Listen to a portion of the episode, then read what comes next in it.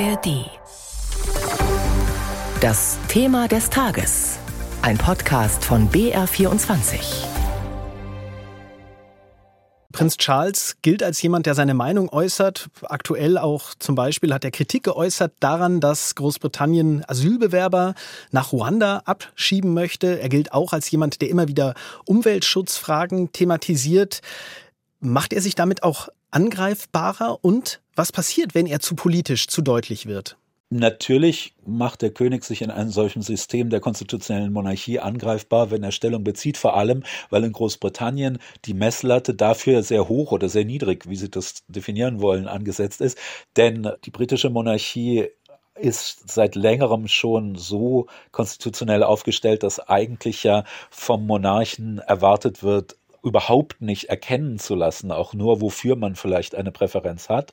Und da seine Mutter das 70 Jahre lang sehr gekonnt und sehr massiv so gemacht hat, ist er im Vergleich damit sowieso schon unter Verdacht, das nicht zu können. Das Risiko äh, besteht nicht einfach darin, nur für politische Äußerungen kritisiert zu werden und dadurch potenziell die Unterstützung der Monarchie zu verringern, sondern noch spezifischer darin, dass in der gegenwärtigen Lage Großbritanniens nach dem Brexit und unter einer konservativen Regierung vieles, was der König erkennbar gerne kritisieren würde, gerade assoziiert ist mit der konservativen Partei und mit jenem Milieu, das traditionell am stärksten die Monarchie immer unterstützt hat. Das heißt, Charles droht durch seine Äußerungen Anhänger zu verprellen. Vielleicht blicken wir mal allgemein auf die Frage, welchen Rückhalt das britische Königshaus in der Gesellschaft noch besitzt. Sie haben es gerade angedeutet, die Gesellschaft, die ist ja so gespalten wie noch nie. Lange schien es ja so, als wäre die Monarchie, das Königshaus etwas wie, wie ein Fixpunkt, auf das sich alle einigen können. Ist das noch so? Also welche Unterstützung genießt das Königshaus insgesamt noch aus Ihrer Perspektive? Das ist natürlich immer ganz schwer zu sagen. Es gibt Meinungsumfragen, die aber auch nur Momentaufnahmen sind und die interessanterweise sehr stark in die eine oder andere Richtung ausschlagen können, je nachdem, wann man fragt. Also zum Beispiel schon das 70-jährige Thronjubiläum Elisabeths II. im letzten Jahr hat die Umfragewerte sehr positiv zugunsten der Monarchie ausschlagen lassen, obwohl sich da ja eigentlich nichts Wesentliches geändert hat. Jetzt, der Thronwechsel lässt sie tendenziell erstmal schlechter ausfallen, weil fast unvermeidlich der neue König nicht so populär ist wie seine Mutter. Aber man kann schon sagen, dass natürlich es mehr Kritik an der Monarchie gibt als vor 70 Jahren und trotzdem der Ansicht sein, so wie ich das bin, dass sie nicht akut gefährdet ist.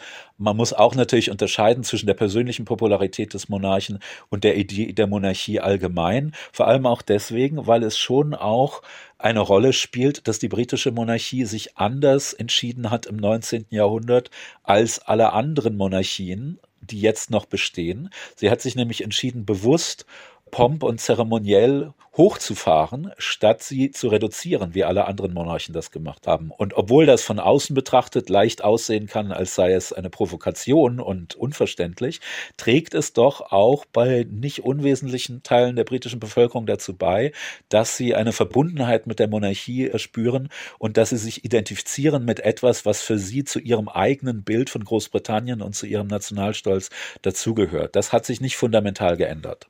König Charles III., der war vor kurzem zu einem Staatsbesuch in Deutschland und da wurde er immer wieder auch als Botschafter von Premier Rishi Sunak bezeichnet. Wie ist das Verhältnis zwischen Politik, also der Regierung und der Monarchie, also König Charles III.? Wie lässt sich das zusammenfassen? Das ist interessant kompliziert. Wenn man da auch mal zurückschaut auf die Verhältnisse am Anfang der letzten Regierung, also am Anfang der Regierung Elisabeth II., dann sieht man den Unterschied. Elisabeth II. wurde Königin, als Winston Churchill Premierminister war und als die konservative Partei noch ganz stark von der Aristokratie dominiert wurde, zu der ja zum Beispiel Churchill direkt gehörte. Und damals war die Königin, wenn Sie so wollen, automatisch wirklich die Vertreterin dessen, wofür die Konservativen standen. Da musste im Grunde ein Premierminister gar nicht erst ihr gut zureden oder sie von was überzeugen oder sie irgendwie manipulieren. Wenn man das vergleicht mit heute, sieht man, was sich inzwischen geändert haben. Die Konservativen haben sich ganz stark wegentwickelt von diesem alten Modell. Die alte gesellschaftliche Elite ist zwar noch vertreten in den Konservativen, aber dominiert sie überhaupt nicht mehr. Jemand wie Rishi Sunak, der weder Christ ist noch natürlich zur alten Elite gehört, der als indischer Einwanderer vor 70 Jahren undenkbar gewesen wäre, auch nur als wichtiger Funktionär bei den Konservativen, geschweige denn Premierminister. Der steht eben für eine neue und in vielen Dingen sehr amerikanisierte konservative Partei, mit der der aktuelle König deswegen schon über Kreuz ist, ohne dass er dafür irgendwie links sein müsste. Die Erwartungen jetzt an König Charles III., die sind sehr, sehr hoch. Eine Forderung an ihn, die Modernisierung des Königshauses, auch eine Verschlankung. Hätte man da nicht auch einfach auf so eine pompöse Krönungszeremonie verzichten können, die ja enorme Kosten verursacht und diese Gelder beispielsweise in die marode britische Gesundheitsversorgung umleiten können? Klingt in der Abstraktion gut, aber es hätte, glaube ich, in Großbritannien nicht viel gebracht. Ich glaube nicht, dass das die Leute langfristig von der Monarchie überzeugt hätten, die nicht davon überzeugt sind und gleichzeitig hätte es die enttäuscht, die sich diese Zeremonie gewünscht haben. Außerdem gibt es diese Zeremonie nur einmal pro Generation und das heißt, gerade da kann man sich Kosten eher leisten als im Alltagsbetrieb der Monarchie, wo vielleicht eher noch Einsparungsmöglichkeiten sind.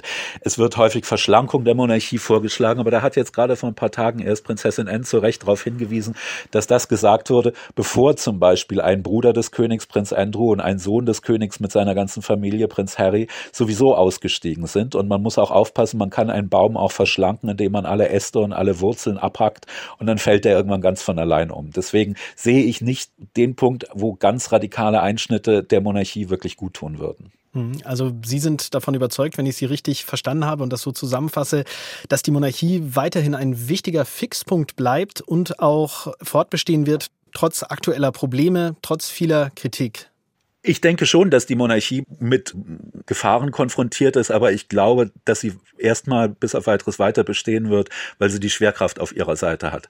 Wenn man nichts aktiv tut, wird die Monarchie automatisch weitergehen. Die Thronfolge ist ja automatisch, da muss über nichts abgestimmt werden, da muss niemand aktiv was dafür tun. Und das dürfte bis auf weiteres meines Erachtens reichen, um sie zu retten, weil es keine massive Bewegung zu ihrer Abschaffung gibt. Und eine Abschaffung wäre deutlich komplizierter, würde einen größeren Aufwand bedeuten, Neuregelungen, Abstimmungen. Genau, also wenn ich zum Beispiel jetzt britischer Premierminister wäre und nehmen wir an, ich wäre massiv gegen die Monarchie, würde ich trotzdem mir dreimal überlegen, ob ich sie abschaffe, weil dann klar ist, dass die gesamte Verfassung neu konstruiert werden muss und zum ersten Mal überhaupt aufgeschrieben werden muss.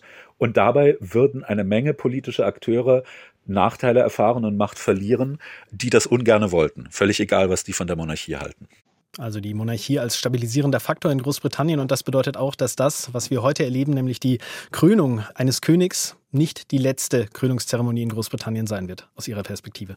Das glaube ich allerdings, dass es da nochmal eine gibt. Aber die Welt ist voller Überraschungen.